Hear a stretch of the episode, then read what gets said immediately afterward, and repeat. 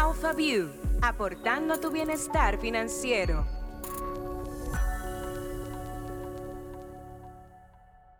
Hey, sean todos bienvenidos a AlphaView, este podcast que hemos creado para demostrarte que invertir en el mercado de valores dominicano es más fácil de lo que te imaginas. En cada episodio traemos un invitado para que puedas entender mejor el mundo de las inversiones. Y ta, ta, ta, tan, porque en este podcast lo bueno se repite. Hoy traemos de vuelta a los estudios de AlphaView a dos chicas alfa. La primera es Maciel Taveras. Ella es corredora de valores y estuvo con nosotros en la primera temporada, justo cuando acabábamos de empezar el podcast. Así que bienvenida, Maciel. Gracias, qué padre me estar aquí. Así es, lo bueno se repite. Y además también con nosotros Claudia Pinto, quien es contralora de Alfa y nuestra experta por excelencia en impuestos, la que nos va a platar en ese tema, que eso es muy importante. Así que hola de nuevo, Claudia. Hola Lorena, ¿Cómo están? muy bien. Sí, ¿están felices de estar aquí? Como siempre. Dígame la verdad. no me mientan a la No me cara. no me mientan a la cara. Mire, ustedes saben que tenemos unas preguntas para nuestros invitados para conocerlos más. Entonces, producción me ha dejado carta abierta. ta, ta, ta, ta. Así que les tengo dos preguntas. ¿Bien? Vamos. ¿Están listas para responder? Un poco más sobre nuestro invitado. La primera, ¿quién es mejor con los números? Claudia Pinto. No, las dos. Cada una dentro de su contexto. Señora Claudia Pinto. Muy bien. Y la otra pregunta, ¿cuál es su compañero favorito de Alfa? Claudia Pinto. ¿Tú la compraste? No, no. No, pero esto es lo último. No, no, no, Maciel, tú estás haciendo muy buen trabajo, ¿eh? Tú estás haciendo muy buen Viste, trabajo. viste. Recuerda que esto se graba y que tus otros compañeros lo escuchan. No importa, no hay miedo, no hay miedo. Y Claudia, ¿el tuyo o la tuya? Bueno, yo creo que todos. Yo podría decirte mi jefe. Muy bien. Ahí está su jefe. Ves, tenemos como que la parte emotiva y la parte divertida. La combinación perfecta aquí en AlphaView. Vamos inmediatamente a arrancar con el tema del día de hoy. Para este episodio vamos a tener la misma dinámica que hubo en el episodio de Melissa de los hacks para potenciar tus finanzas. Yo les voy a ceder el micrófono a ustedes. Ustedes serán las verdaderas conductoras de AlphaView en el día de hoy porque ustedes van a llevar esta conversación. Yo estoy aquí para opinar, para decir, sí, ustedes tienen razón o no, no, yo creo que no. Básicamente ese es mi trabajo. y se los De agradezco porque he dormido poco en estos días. Gracias, producción. Esto ha quedado, miren, como anillo al dedo. Así que, Claudia, Yo lo que en verdad estoy esperando el día que el podcast sea al revés, que yo me siente aquí y te pregunte a ti. ¿cuándo ay no, pero mira, yo soy una mujer tan transparente que si tú me tienes una pregunta, yo, mira, házmela. Estoy Prepárate. aquí, pero, pero producción, ahí está el requerimiento de Maciel, así que tómenlo en cuenta para una próxima ocasión, para que la entrevista sea entonces a mí. Es hora de ir al punto de vista. Pues ya saben, mujeres, entonces vámonos con las 10 excusas que tus finanzas deben evitar. Ahí, ahí. Yo, arranquen ustedes, que yo voy a decir una. y yo creo, que, yo creo que es la primera que ustedes van a decir, pero vamos a ver. Digan, ¿cuál sería la primera excusa? Bueno, la primera eh, sería porque puedo y me lo merezco. Para eso trabajo. Esa es buenísima, esa es una de las que yo uso. Sí, yo creo que esa es la, la autodefensa para tú decidir ir a comprar algo o adquirir algo. Sobre todo por eso mismo, porque para eso yo trabajo. Entonces, dime, o sea, si yo no puedo darme mis gustos, entonces, ¿para qué estoy trabajando? De entrada yo entiendo que ese enunciado no está mal totalmente, sino que todo depende de, de, de dónde estás, en qué punto de partida te encuentras, hacia dónde quieres llegar y cómo vas a llegar ahí. Entonces entiendo que con una planificación correcta, como en todo en la vida, aunque una veces no se lleve de la planificación, pues sí te permite saber por dónde irte en momentos determinados. O sea, que ustedes entienden que hay que darse cierta libertad, pero con planificación. Sí, claro. ¿Y qué libertad No. es esa? Una libertad medida.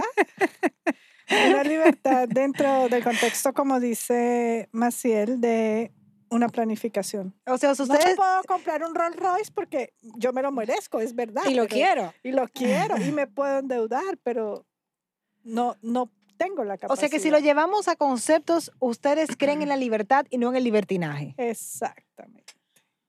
Eh, por favor, necesito que se me aumente el salario aquí. No puedo estar pensando tanto. Más uno, más uno. ¿Cuál sería otra de, de esas excusas que se deben evitar a la hora de hablar de finanzas? Bueno, yo entiendo que partiendo del puedo y me lo merezco, la que va de la mano ahí pegadito es total, y si mañana me muero, o sea, ¿a quién le voy a dejar mi dinero? Y realmente... Mi amor, espérate, porque hay que ponerle sazón a esa frase. Para que se lo goce otro. Exactamente. Entonces, ¿cómo trabajamos eso mentalmente para salir de, de esa excusa que nos lleva a no tener unas finanzas organizadas y productivas? Yo pienso que la última parte de la frase está mal. Estaré vivo. Y si, y si sí estoy vivo, ¿qué voy a hacer? ¿Cómo voy a llegar a mi vejez? Eh, pienso que, que sí que uno tiene que, que disfrutarlo, pero igual, medido, porque, ok, me puedo, pero me puedo enfermar. ¿Qué probabilidad? ¿Qué es más probable? ¿Que me enferme o que me muera? Oye, Claudia, O tú has una- dado, Yo creo que lo más probable es que uno se enferme. tú has y dado en ahí- un punto, Claudia, muy importante, porque nosotros planificamos la vida, pero no planificamos los sucesos que nos pueden ocurrir. Y la verdad es que tener un, un colchón para situaciones como la que tú mencionas es súper importante, porque la Como para salud... una pandemia. Oye, me nos dimos cuenta en esta situación que la salud es más frágil de lo que nos imaginamos. Entonces tenemos que tener ese colchón. No podemos vivir en si mañana me voy, si mañana te va, pero si te queda. es el problema. Si te quedas, lo vas a sufrir más que si te vas.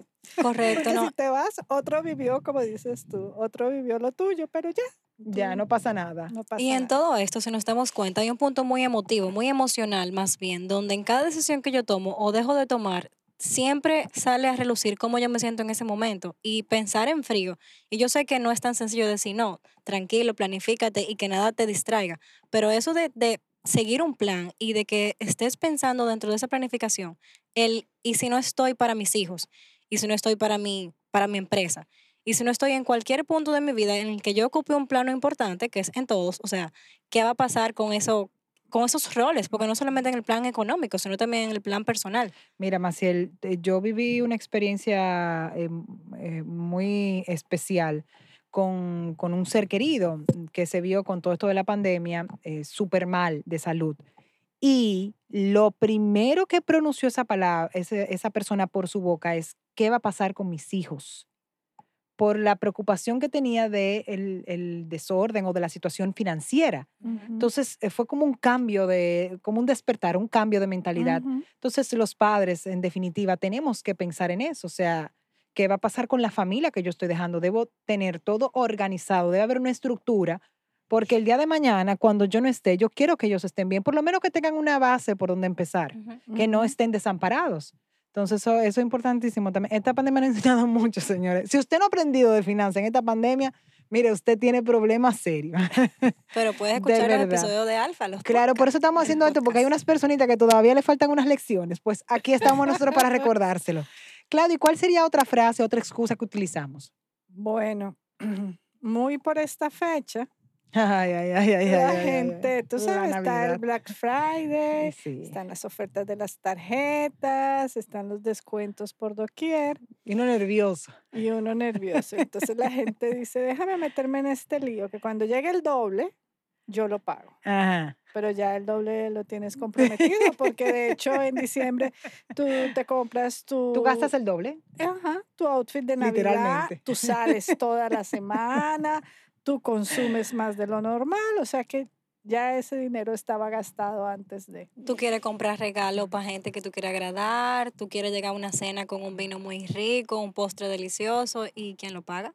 La tarjeta. ¿Y quién paga la Y viene, tarjeta? y viene Santa. Y viene viene Santa. Santa. Ya viene Santa. Ay, yo este año voy a utilizar el eslogan más hermoso. Mi gran regalo para todos ustedes es mi hija. A mí no me bueno. pidan más nada. Se lo digo desde ahora. Eso funciona este año, ahora, para lo para el Sí, sí, no, no, no, no, Ok, por eso ok. tengo mi título allá, Maciel, tú sabes, porque que hay problema, hay problema. Pero sí, es una realidad. Nosotros en estas fechas somos más propensos a los gastos y hay que tener un presupuesto. Ese sería el Ujú. consejo, como, ok, para esta fecha yo puedo gastar esto, o cómo ustedes dirían que debemos manejarlo. No, ya tú tienes eh, históricamente sabes cuánto más o menos te gastas en un diciembre. Y el diciembre del año pasado, pues estuvimos en pandemia, nos salimos, nos quedamos en la casa. Mira, hay, Ay, una, padre. hay una frase que funciona mucho y es que las decisiones importantes no se toman en momentos calientes, o sea, no se toman con la cabeza caliente y con la euforia, se toman con la cabeza fría. Claro, pero es que es muy difícil cuando tú ves el letrero de que 25, 30, 50% de descuento. O sea, eh, no es fácil, No es señores, fácil. resistirse a esa tentación. Tú me llamas cuando llegue la tarjeta. Ay, sí, después uno ve esa tarjeta y uno dice, pero ¿para qué lo ¿A hice? la ¿Pero para qué, Dios mío? pero no es fácil. Bien, tenemos tres excusas ya. Yo quiero Ujú. 10. ¿Cuál sería la número cuatro? La cuarta excusa, Lorena, es que el dinero está para gastarse. Pero, ¿quién dijo que el dinero está para gastarse? O sea, ¿por qué? ¿Cuál es el...? Espérate un momento, espérate un momento más. Hazme el favor, ¿eh? O sea, explícame, explícame, porque ajá. El dinero como, como concepto tiene muchos usos, pero básicamente el dinero conceptualmente es lo que tú recibes por algún intercambio eco- eh, laboral, por algún intercambio, retribución económica de algo. Pero el dinero emotivamente o emocionalmente tiene también otra función y es lo primero la básica, la de cubrir tus necesidades de alimentación, de salud, de seguridad, de un hogar, pero hay una parte emotiva que es la del problema en este caso, donde nos queremos dejar llevar de todo lo que estamos hablando anteriormente, de las ofertas, de las cosas que no necesito, pero me las quiero gastar. Y realmente ahí es que está el problema, en, en qué gastar y qué realmente necesito y qué no Ay, necesito. o Dios, sea, señores, óigame. el dinero no estás está para hablando y gastarse, el yo dinero estoy está para pensando. muchas cosas. en este proceso de posparto, que obviamente yo tengo, debo tener cuánto, o sea, un año y pico que solamente pienso en mi hija, lo que todo lo que he comprado es para ujú. ella. Muy normal. Bueno, pues señores, llegó la Navidad y yo necesitaba subirme el ánimo. Entonces, una amiga mía puso una tienda y yo le dije, bueno, pues me voy a comprar dos vestidos. Eh, no funcionó, no fueron dos vestidos. Fuerte, Lo ¿no? grande de todo es que esos vestidos están ahí porque yo no voy a salir a ningún. Pero la realidad es que sí, hay una, hay una parte emocional con el dinero que es muy fuerte, que uno tiene que aprender a manejar. Pero quiero decirle, mis hijas, que yo me siento demasiado bien teniendo esa ropa ahí en ese closet. que no te la pongas, pero está lista. Pero está lista para cualquier invitación. O sea que cualquier actividad que tengan, por favor, me pueden llamar. Vamos- lo vamos a considerar. Pero aparte también quiero agregar aquí que así como yo digo que tiene un, un- un tono emocional, eh, si lo comparamos con el consumo, por ejemplo, cuando me siento triste, me como un dulce. Cuando necesito... em, Sí, cualquier, cualquier falta que uno tenga. Exacto, tú eh, siempre lo quieres como cubrir con algo. Entonces, ese Sí. gasto no siempre es simplemente una necesidad. Eh, Tú lo acabas de decir. Ay, tú qué bien se sintió decaída cuando yo fui. y yo me probé ese vestido y dije, ay, estoy viva. ¿A qué Estoy viva. ¿A qué era rojo? Había rojo, había negro, había blanco, pero, una, pero, una, pero más bien lindo. Ay. O sea, están lindos esos vestidos, ¿eh? por lo menos. Entiendo. Pero, pero sí es una realidad. Uno, yo, es muy difícil, déjame decirte, que tome esas decisiones de llevarme emocionalmente por el dinero. Al revés, yo lo contaba en, en otro episodio, de que yo he tenido que aprender a desprenderme del dinero. O sea, a gastarlo también, porque es una realidad que uno debe ahorrar, es una realidad que uno debe luego ese dinero invertirlo cuando tienes un monto eh, favorable, pero también hay momentos donde, donde tú no puedes darle tanto valor al dinero que no que vivas en una situación incómoda por no gastar el No, dinero. claro, o sea, tiene que haber un equilibrio, un balance. Entonces, para mí ha sido todo lo contrario. Lo He tenido no que debe soltar. ser el dinero, lo que Yo parezco cubra- financiera. Exacto. Muy bien. Lo que el dinero nunca puede ser, lo que cubre la felicidad. Señores, se dice mucho que el dinero da la felicidad. Y sabemos ya a esta altura. No, no te la da, ¿Te pero te acerca, te Ah, bueno. acerca. te acerca, te deja en la puerta. Que de ahí para allá tú resuelves. Bueno, pero no podemos darle tanta importancia que sea la fuente única de la felicidad en, en tu familia, digamos. Definitivamente. Sí que acerca y sí que compra los pasajes, pero, pero hay que darle su lugar dentro. Te puedes de- montar en todavía llorando igualito. ahí tiene que haber un equilibrio ahí. Perfecto, yo me voy a controlar. hoy, señor, yo no hablo más. Este programa es de ustedes. Claudia, dígame, la, sería la quinta, ¿verdad? Sí, la quinta frase. Eh, preocúpate por la tarjeta cuando llegue el tiempo. Ay, Dios. Y las tarjetas son buenísimas. Las tarjetas son buenísimas cuando tú las sabes utilizar, cuando tú aprendes a manejar la fecha de corte, cuando vas a pagar, eh, pero nunca te gastes lo que no tienes, porque la tarjeta no te va a cubrir eso, ni te va a producir eso. Cuando mis, mis hijos me preguntaban chiquitos que, mami, pero eso pasa la tarjeta, ¿no? O sea, pasa la tarjeta. mami". Dice, mis amores, es que la tarjeta no, no produce dinero por sí misma, o sea, la tarjeta es una deuda ya. Entonces, en el manejo de las tarjetas, a mí me gusta mucho recomendarle a la gente, divide lo que son tus gastos fijos de tus gastos extraordinarios. Tus gastos fijos no van usualmente con la tarjeta, van usualmente con un presupuesto mensual que tú tienes y una parte de tu salario que sacas para gastar esto. Y deja la tarjeta para esos extraordinarios, para cuando vas a usar tus, muchos usan sus millas, pero ya tú tienes un control de lo que extraordinariamente te has gastado y hasta dónde tú puedes llegar. Cuando tú mezclas todo, tú pierdes la noción. Y tú dices, bueno, cuando tú ves que esa tarjeta viene subiendo, viene subiendo, viene la fecha de pago, y tú ¿Y dices, ahora qué bueno, hago? Y tú sudando, mira. Sí. Así, los chorros. entonces porque, eh, aprovechar eso, ¿no? Como dices, no es que no es que es un mal producto, es buenísimo el producto. El tema es saber manejarlo y llevar el presupuesto que uno hace a principio de año, a principio de mes y llevarlo, tratar de, te puedes salir de él, claro que sí, pero tratar de manejar esa salida y que no se te salga de las manos, Y, la redundancia. y yo creo que para una persona que no se planifica tanto, una buena estrategia sería estar constantemente mirando dónde está ese monto de la Ujú. tarjeta para uno decir, espérate, espérate, no, me estoy pasando, déjame entonces esta semana dejarla respirar para entonces no acumular un monto que después no pueda pagar. Y eso de la fecha de Exacto. corte, poner una alarma, señora, vamos a poner alarma en los teléfonos Claro. para pagar la tarjeta porque si tú la pagas a tiempo, todo fluye se- bien. ah, también ahora hay, hay algunas instituciones financieras que tienen facilidades en sus plataformas que, te- que tú programas los pagos y ahí ya no hay, ahí ya no hay excusa, no se te olvidó, Mira. lo hacen por ti. Entonces cada vez Yo más se estoy nerviosa, yo entro cada rato. Ay, señor, de verdad. Ustedes van a decir que yo estoy mal, pero es verdad, yo te entro a cada rato para ver, no, de que yo digo, lo no, que no, no, te no. No, no, y me funciona. Yo, o sea, es muy difícil que, que yo me pase de la fecha de pago o que yo me pase de un monto que yo pueda eh, eh, dar. Eh, Yo, yo lo paso de una cuenta a otra. Es más, a veces yo tengo el dinero, pero digo, no, déjame darle un poquito de chance y calculo ahí, no lo voy a pagar entonces mejor al final para tener utilizarlo en esto. Sí, ok, gracias. Te planificas, pero es eso. Eso es lo que estamos hablando, Sí, planificarse. Pero yo necesito ayuda para el 2022. O sea, que cualquier cosa que ustedes quieren utilizarme de proyecto, porque yo creo que tengo que realmente, or- o sea, organizarme. Y ojalá y todos lo tengamos como una meta en el 2022, Sí. como una gran lección de la pandemia. O sea, no se trata de entra dinero, saco dinero. Entra dinero, no. O sea, con este dinero que entra, ¿qué voy a hacer? O sea, de verdad, visualizarnos un poco más lejos que simplemente ganar y gastar. Ujú.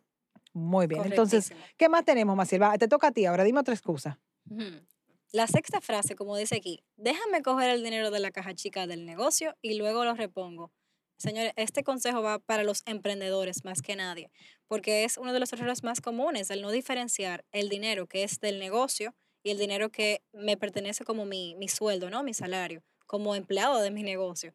Porque al final, el no diferenciar y creer que el bolsillo del negocio es el bolsillo mío es el error más grave, porque al final financiarte para cubrir esas deudas que eran propias, compromisos propios de la compañía, pero co- como tú usas el dinero, te va a salir mucho más caro, no tiene sentido, se puede hacer fácilmente una bola de nieve que se te escape de las manos y pensar que fracasaste como emprendedor por no haber llevado una planificación financiera correcta. Y es, volvemos al punto uno, planificación. La planificación. Claudia, ¿quería agregar algo ahí? Sí, realmente eh, el, el nuevo empresario o el nuevo negociante pierde la noción del dinero cuando lo mezcla todo, ¿no? Y yo creo que en un podcast anterior algún invitado tuyo decía muy claramente, establezcase un sueldo, Sí, ese fue The Money Coach. Lo recuerdo. ponte, ponte un sueldo y separa, porque cuando tú ves todo el dinero junto, pierdes la dimensión. 100%. Y él mismo afianzó un concepto que aprendí en un taller emocional. Es que va de la mano. o sea, para que ustedes vean que trabajando uno mentalmente para poder hacer la conversión, porque es la mente que está. Que uno de los grandes errores que cometemos los emprendedores es que no damos el paso a empresario. O sea, a vernos como una empresa. Nos quedamos viendo um, a- a esta estructura como yo y mi idea. Ujú. y no como yo soy una empresa y aunque yo sea el que haga absoluta o la que haga absolutamente todo, hay una estructura y Ujú. hay un- unos Que debes ingresos. respetar, claro. Exactamente. Entonces, ese cambio es muy importante. Así que ya ustedes saben, la caja chica es la caja chica. no es su bolsillo para los fines de semana. ¿Cuál otro pudiéramos agregar entonces, Claudia? ¿Cuál otra excusa? Bueno, la séptima frase que uno se repite es falta mucho para ser viejo. Ay, ay, ay, ay, ay, ay, ay. Y uno pasa cierta edad y los años corren el doble de rápido. Y ¿Cuál es no esa para saber? Y Cuando tú llegas a los ta, Ah, ya, ya, Ay, ya, ya, ya, Ah, no, ya. falta mucho. No, yo, sí, cielita. qué descaro este demasiado. Más bien, te voy a hacer el micrófono, ¿viste? La, la realidad es que, es que sí, tenemos todos que, que vivir disfrutando el día a día, porque eso es una de las cosas que decimos, como que hay que disfrutar la vida, la vida es Ujú, una, el día a día, pero siempre pensando que hay, puede haber un mañana, y si hay un mañana, ¿qué va a pasar contigo? Que yo creo que va en la misma línea de otras que hemos dicho. Sí, del Sí. consejo anterior.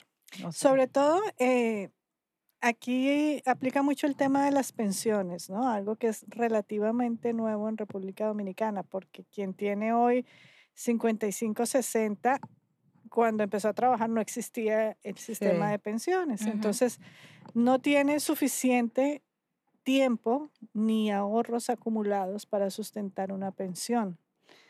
Eh, no es tan fácil como decir, bueno, yo cumplí 55 y llevo 20 trabajando, eh, me voy a pensionar con mi último sueldo. Eso no es así de fácil.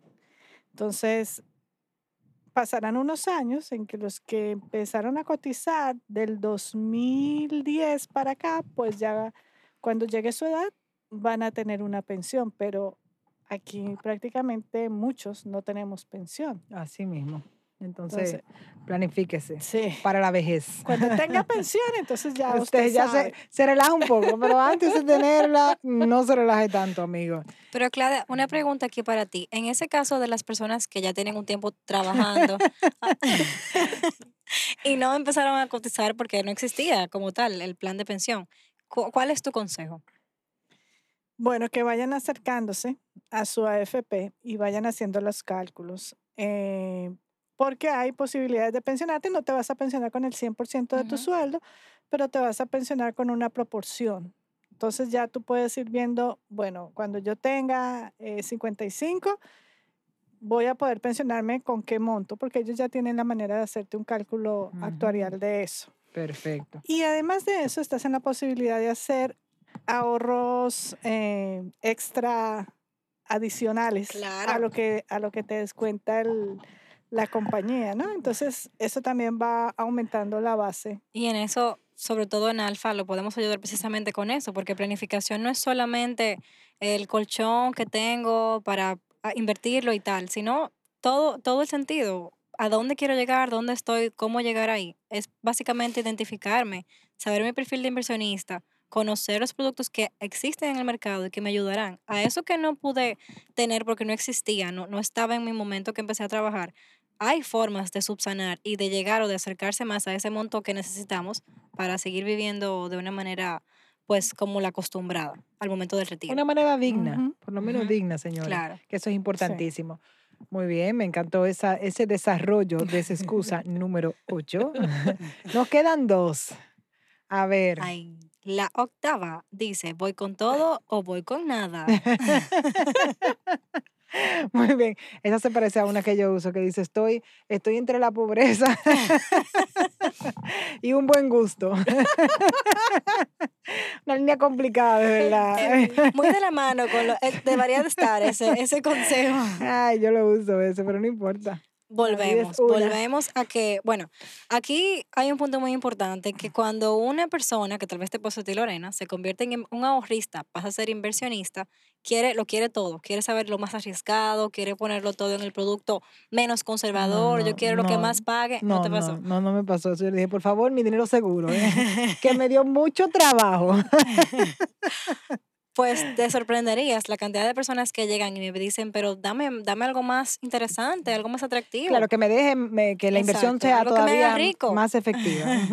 Y bueno, realmente no funciona así. Eh, mi mejor consejo y lo que siempre digo es vamos a empezar por la parte más conservadora y no porque tu perfil no pueda ser un perfil más moderado o más arriesgado, simplemente es un, es un mercado nuevo y no quisiera que la experiencia tuya como inversionista se vea afectada por no haber conocido bien un producto, entendido bien cómo funciona, porque puede pasar. Si te dejas llevar de un rendimiento, de un número bonito, de, de que yo te comente lo interesante de, de ese instrumento, tal vez eh, pierdas la esencia de lo que para ti funcione y te dejes, al final te sientas que no vale la pena o que no entendiste. Yo creo que hay que estar listos para dar ese paso. sí, es un Helen, camino. Helen me, me dice, no, pero tú quieres no, no, no, no, dejamos yo. A lo seguro. Déjamelo seguro, pero ah, tiene que haber, como tú dices, otras personas que sean un poco más arriesgadas. Lo que yo Ujú. creo que lo importante es que hay, hay que llevar un proceso eh, de Una un curva poco de a poco, aprendizaje, como, exactamente, como se dice. con una curva de aprendizaje muy importante. Entonces, vámonos con la excusa número nueve. ¿Cuál sería, Claudia? Bueno, la número nueve me recuerda a mi mamá, ¿verdad? Porque eh, mi mamá siempre decía, aunque tú estés casada, aunque tú estés, lleves eh, 30 años de matrimonio y eso, siempre ten tu clavito. tu clavito. Siempre ten tu clavito guardado por una emergencia. Ay, y yo uno se que ríe, solamente era mi mamá. no, y uno se ríe. Y es verdad. Silencio, mira, que tu papá no sepa que yo te cuento. Ajá. Así mismo. Pero ¿quién le puso ese nombre, Clavito? Ya, perdón, lo siento, pero tenía que No, saber no, quién no, le no. puso Clavito. Yo no sé, pero, No pero es utilizado por lo que veo en diferentes Sí, culturas. sí. Es súper gracioso. O sea, Ujú. Y es una generación que cree firmemente en eso, en que a los esposos hay un dinerito que hay que tener guardado que no se le dice. Exacto. Mm, No sé si es porque se cree que los hombres son más desordenados a nivel, a nivel de finanzas. Sí, tal vez la mujer es- más precavida, ¿no? La mujer es siempre más, un poco más sentada en el tema del dinero. Por eso es que suele llevar la finanza del hogar. Sí. De, Ah. de hecho, por ejemplo, yo a mis hijos ya les digo, mira, estos mil pesos, tú los doblas y los metes en tu billetera. No te lo gastas. Esto no es merienda, esto no es No mesada. comas. guardadito. Ah, pero muy bien. Mira, una, una idea también para cultivar el, El ahorro, ahorro. en, lo- en los niños, que lo estuvimos hablando en el episodio pasado. Mira, Ujú. hay una, una estrategia nueva. Atención, Antonella. ¿no? Entonces, Entonces, realmente, cuando empieza la economía de pareja, eh, es importante ser claros, decir cómo se van a distribuir y cada pareja se acomoda a, a lo que más le funciona. Si le funciona dividirse los gastos, tú pagas el supermercado, eh, la cuota del apartamento, yo pago el colegio. Uno se distribuye, ¿no? mujer, nunca pague la compra. El consejo número nueve y medio. Eso es verdad. Eso me, eso me lo dijo una amiga mía. Ella me dijo, mira, te voy a dar un solo consejo, Lorena, no caigas en el gancho de ser la que pague la compra en la casa. Y la verdad es que yo se lo agradezco. Sí. Es, No es fácil. es algo que es difícil de manejar, Sí, sí, sí. de controlar. Pero en, en esa medida es bueno ser claro, es bueno ser abierto, es bueno definir qué le toca a cada uno. Y, y siempre, bueno, uno como mujer tener su clavito, pero, pero siempre dentro de la mayor transparencia en la relación. ¿no? Dicen que las relaciones se acaban cuando hay problemas de dinero Sí, que lo creo firmemente. que es algo que afecta mucho las relaciones. Entonces, Yo creo que, yo creo que eh, yo llevaría ese consejo uniéndolo con lo que tú dices, Claudia. Así, tenga su clavito, pero no tiene por qué ser escondido. O sea, no, mira, mi amor, yo tengo este dinero, ahí es Para una inversión, es para Ujú. emergencia, eso no se toca. Eso no se toca. Y ya, eso lo sabemos los dos, que si pasa algo muy importante, tenemos ese colchón ahí. Correcto. Yo creo que sí, porque al final, no sé, como que ese, ese hermetismo, pero sí, mi mamá todo el tiempo, mía, en tu clavito, tú no sabes, tú no sabes. Bien, entonces vámonos con la excusa número 10. Ya con esto cerraríamos este episodio sobre las 10 excusas eh, para que debemos evitar en finanzas. bueno, la número 10 es una que te gusta. Lore. Ay, ay, ay, ay, ay, ay, ay, me gusta, me gusta. ¿Cuál es la número 10? A ver, a ver, a ver. pruébame. Bueno, la número 10 es, a mí La DGI no me va a encontrar entre tanta gente. ¿Cu- ¿Cuántos, cuántos Ay, contribuyentes no, somos? mira, mira, la verdad es que sí, y y creo que eh, mucha gente joven antes hacía eso, pero como han visto las consecuencias, yo creo que por lo menos en una clase con cierto, eh, eh, cierto raciocinio, ya eso lo evitan porque saben que es tremendo lío. No, yo ahí, Sí. ahí yo no como cuando yo le digo a mi contable, yo lo que te voy a decir, Lo que tú quieras. lo que tú quieras, menos problema con eso. Ujú. Mi madre, que si yo caigo preso, tú se va a. Claro, es corresponsable. Nos vamos los dos, ¿oíste? Nos vamos los dos, porque yo no sé de eso. Claro, porque es una realidad. O sea, yo de finanzas mm, sé mínimo y de contabilidad, que es un área, o sea, menos. Entonces, cuando hablamos de impuestos, es bastante delicado esa área dentro de la contabilidad y tú estás confiando en el profesional que te tiene. Y muchas veces vemos cómo tú tienes que asumir una deuda grandísima. Por, por un un error, un- que puede ser de humanos, pero bueno, eh, de otra persona y las consecuencias recaen sobre ti. Yo le digo no, mi amor, aquí vamos los dos. Él lo tiene claro, yo creo lo tiene claro. Se ríe conmigo, me dice, muchacha, cálmate. Yo, no, no, no, no, yo no quiero problema con la DGI. Yo sí no quiero problema con la DGI. La verdad es que sí, que creo que es un tema también cultural, que nos hace falta aprender mucho y seguir creciendo en, en temas importantes económicamente y financieros en nuestro país. Sin embargo, el tema de los impuestos eh, e- es algo que, que lo vemos en todo y que me gusta mucho una frase, como le enseñan a los niños lo que es el impuesto, lo que es el colector de impuestos, que por ejemplo le dicen, mira, de estos 100 pesos, eh, yo, bueno, con estos 100 pesos me voy a comprar un helado.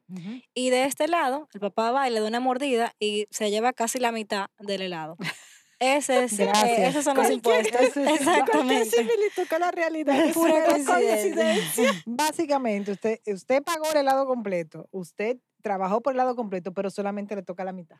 Correcto. Exacto. Gracias. Ok, me acabo de deprimir. Miren.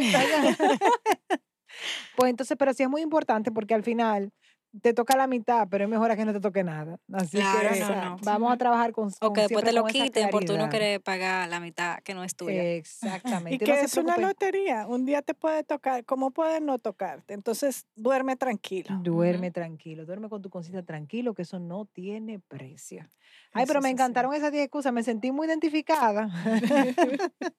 sé que muchas veces la he utilizado, pero nada, yo estoy aquí poco a poco buscando manera de aprender. Creo que la primera es la, la que primero ustedes mencionaron es la más común, la de porque puedo y me lo merezco, o por eso trabajo, Ujú. o el tema de total, mañana yo no sé si estaré vivo. Sí, sí, para que se son lo mis favoritas Para también. que se lo goce otro, mi amor, me lo gozo yo. Porque no, no le pone sazón, no le pone sazón. O sea que vamos entonces a esa mentalidad, a transformarla, buscando la planificación, pero sobre todo el equilibrio, porque sí es verdad, tú trabajas para sentirte bien, para estar bien, pero parte de estar bien es esa seguridad que te da cuando tú trabajas con orden, cuando tú tienes tu inversión, pues yo lo puedo decir por mí, o sea, el hecho de yo tener mi título, eso me da una tranquilidad, porque el día de mañana cualquier situación que ocurra, yo sé que tengo eso ahí. Entonces, eso, eso es primordial. O sea, yo tengo un desorden, pero ordenado. ¿Se dieron cuenta? Lo que te funciona. Esa frase debería estar, lo que te funciona. o sea, que por ese lado, así que nada, de verdad que muchísimas gracias a ambas por estar con nosotros. Yo no he acabado porque hay un segmento que nosotros tenemos aquí para las preguntas eh, a través de las redes sociales. Yo quiero saber, ¿ustedes me dan permiso? Sí, sí, ¿le puedo Claro, hacer esa pregunta? Claro que Pues sí. perfecto, nos vamos entonces con nuestra consulta express. Consulta Express. La primera consulta va para Maciel. La mentalidad que más sueles ver en nuevos inversionistas que podrían cambiar. O sea, ¿qué podría cambiar ese nuevo inversionista? ¿Qué tú entiendes esa mentalidad como que, no, mi hijo, no, por favor, Ok, no lo te va a ir primero es, bien? lo primero es que creen que con una sola inversión, pues ya vamos a ser ricos mañana. Damos para lo bonito, habla bien. Sí, no, no, no, pero, habla- pero dile la verdad, dile, exprésate. Yo entendería realmente que la primer, el primer error como, como primer inversionista es pensar que con esta inversión me voy a hacer rico y ya no me voy a retirar mañana y todos mis problemas van a estar resueltos porque tengo una inversión. Y no, toma tiempo, toma planificación, toma esfuerzo, toma estudiar los productos y saber medir tus riesgos. O sea, no es, no es una lotería, no es que, te van, que yo te voy a regalar dinero o que Alfa te va a regalar dinero. Es una relación que toma tiempo, conocer los productos, invertir y llegar de un punto A a un punto B. O sea, Expectativas realistas. perfecto. Muy bien, me gusta, Maciel. Entonces nos vamos con otra consulta y esta va a ser para Claudia. Vamos. Un consejo que le darías a nuestros oyentes para evitar las excusas en las finanzas. Mm, profundo Mm, es. Sí. y, y voy a recurrir a algo que repitió Masi mucho durante, durante este espacio y es la planificación. Es importante planificarse, pero también es importante evaluarse después de la planificación. Yo planifiqué y hice mi presupuesto, pues terminó el año y lo revisé. Lo cumplí, me lo merezco. Así Ahí sí te cabe. eh, me sí gusta. te O sea, que lo que me falta es la evaluación para yo Exacto. poder merecer. Si tú, ya. Ok, 2022, aquí voy. Pero eh, está en eso, en conocerse, ¿no? En conocer lo, en lo que uno gasta, porque muchas veces tú va pasando y tú dices, pero ¿cómo? Y yo me gasté todo esto, ¿y Todo eso. cuándo? ¿Y a qué Yo hora? tengo, yo tengo un amigo que me dijo, señores, se me desaparecieron unos dólares, no sé dónde están, porque yo los tenía en mi cuenta, pero yo no sé dónde están. Y yo, pero ¿cómo que sí? Sí, yo no sé, o sea, yo no entiendo, porque yo lo tenía ahí. Y yo, ah, sí, está bien, no hay problema. O sea, comienza a sacar cálculo, que por, por ahí va el Van a asunto. aparecer. Pero me ha encantado, Claudia, ese concepto que has utilizado, no solo de planificarte, sino de evaluarte, porque así te das cuenta de lo que hiciste. O sea, que hiciste bien o mal y cómo el próximo año vas a mejorar. O sea, la evaluación yo nunca lo había pensado eso. Y porque nosotros hacemos muchas veces presupuesto y, y hacemos presupuesto y llegamos con un impulso hasta marzo y después como que soltamos empujado. eso. ¿no? Uno, uno comienza como con el gimnasio, con Exacto. mi amor, mira, ahí yo voy a tener cuadrito y al médico, ay, hombre, yo prefiero cuadrito". cinco libros también, así. Sí, hombre, yo me veo bien así, yo me veo bien así, hombre. Mi esposo me quiere como sea. Como sea, así. ¿Cuántas pruebas? Pues, chicas, muchísimas gracias por acompañarnos. Yo me he divertido muchísimo. Yo sé que nuestra audiencia también a través de este podcast Alpha View, con este episodio en específico, de estas 10 excusas que tus finanzas deben evitar. Y con este episodio concluimos nuestra segunda temporada. ¡Wow! Ay, sí, ¡uh! Súper contentos de que nos, acom- nos acompañen y nos continúen acompañando en Alpha View. Así que volvemos muy pronto con más contenido a través de Alpha Inversiones y pues nada, muy importante, sus sugerencias como siempre las recibimos a través de arroba Alfa Inversiones. Así que señores, un abrazo y hasta una próxima temporada. Bye, chao, bye. chao. Alpha View, una producción de Alfa Inversiones.